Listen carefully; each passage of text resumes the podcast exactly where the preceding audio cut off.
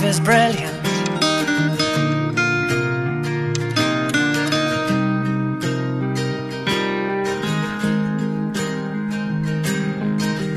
My life is brilliant. Good morning and hello everybody. Welcome aboard American English Express. I'm your host Oliver. 各位好，欢迎搭乘美语早班车。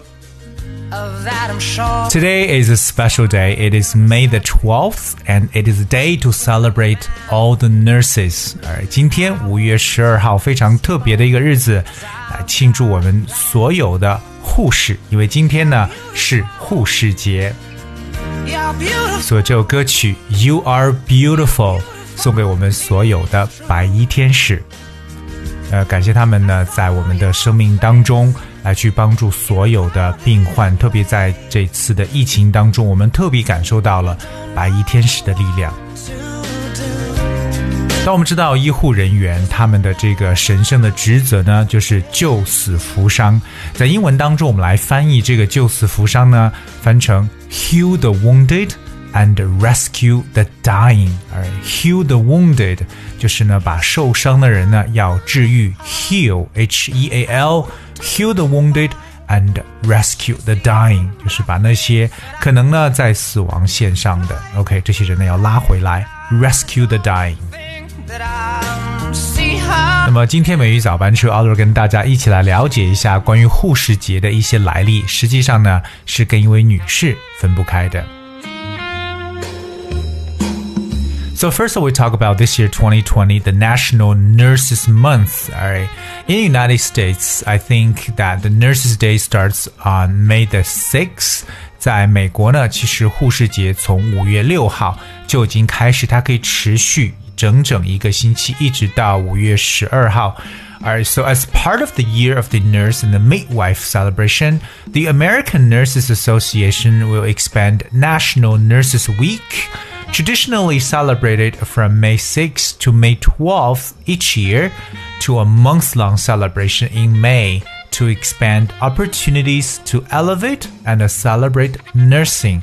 那其实你会发现，今年呢，可以说是把整个的这个护士节呢，跨度成为一个月的这么一个庆祝呢，真的是要去提升和这个整个这个护理行业的这么一个人员的这些待遇，包括机遇等等。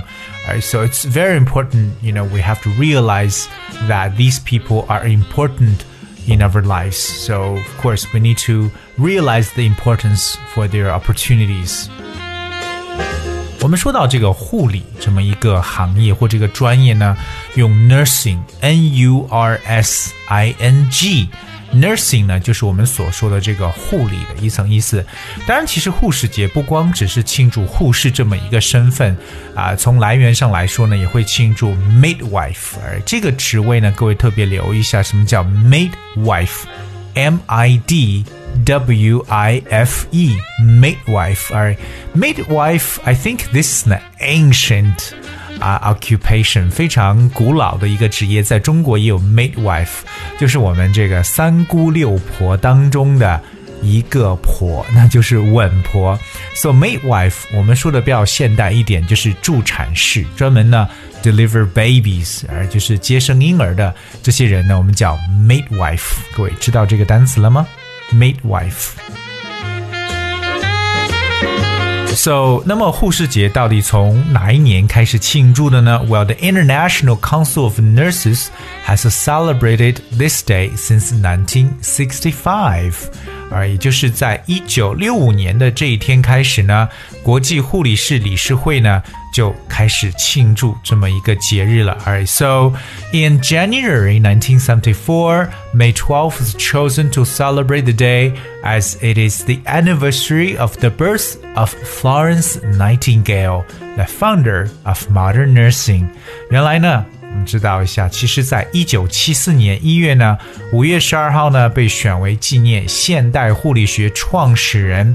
这位女士呢，叫 Florence Nightingale，那这也是她的一个诞辰的纪念日，所以呢，就把这一天五月十二号来去标志为 International Nurses Day，国际护士节。好，我们今天提到了这位女士 Florence Nightingale，alright, so we're gonna look at some of her background，我们来了解一下她的一些背景。So let's start talking about May 12th, or the final day of the National Nurses Week, is the birthday of Florence Nightingale. She was born in 1820 and died in 1910. 那她是一八二零年到一九一零年. Alright, so she's the English nurse, became known as the founder of professional nursing, especially due to her pioneering work during the Crimea War, which is between 19, uh, 1853 to 1856。实际上呢，这位女士 Florence Nightingale 呢，她是这个英国的一个护士和统计学家。Alright，那当然呢，她其实做出了非常重要的一个成就呢，就是她创建了这个现代护理学这么一个专业。而且特别呢，是她在这个克里米亚战争的时候做出了非常非常大的一个贡献。Alright。So she was also known as the lady with the lamb。那可能说当时在做护理的时候，尤其呢是需要在夜间工作，所以呢也给她一个非常好听的一个称号，叫做 the lady with the lamp，哎，就是称为提灯天使。那我们中文翻成为提灯天使，所以给各位记住了，我们现在的这个护理学的创始人就是 Florence Nightingale。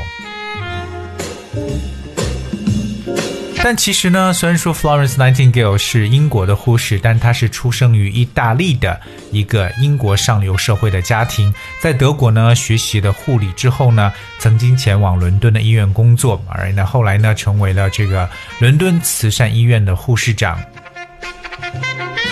So now we look at this day, May the twelfth。现在大家应该清楚了，五月十二号今天呢。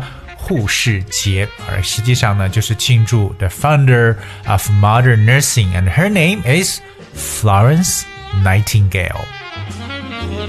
让各位记住这个护理专业呢，用 nursing n u r s i n g，而 nursing。I think another interesting thing is that traditionally we talk about nurses, we usually refer to females, right? But in modern nursing, I think uh, there's a, a small proportion of guys that join this business or industry, and I think they're also making very unique contribution to nursing。而那其实， 尽管传统意义上来讲，我们一说到护士呢，可能想到都是女性，对不对？可是，在我们现代的护理行业当中，也确实出现了一些男护士的身影。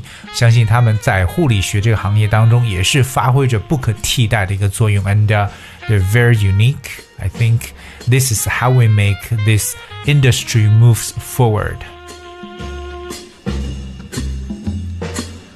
哎，所以说，如果今天你的这个生活当中，如果要是有一些这个医疗的工作人员，不管是护士 （nurses） 还是 doctors，我觉得我们都要这个发出我们的一个感恩，我们的一种感谢，because you know they are really fighting sometimes at the risk of their own lives just to save people they never met before. You know, people they never know, and this is so such a holy and a noble cause.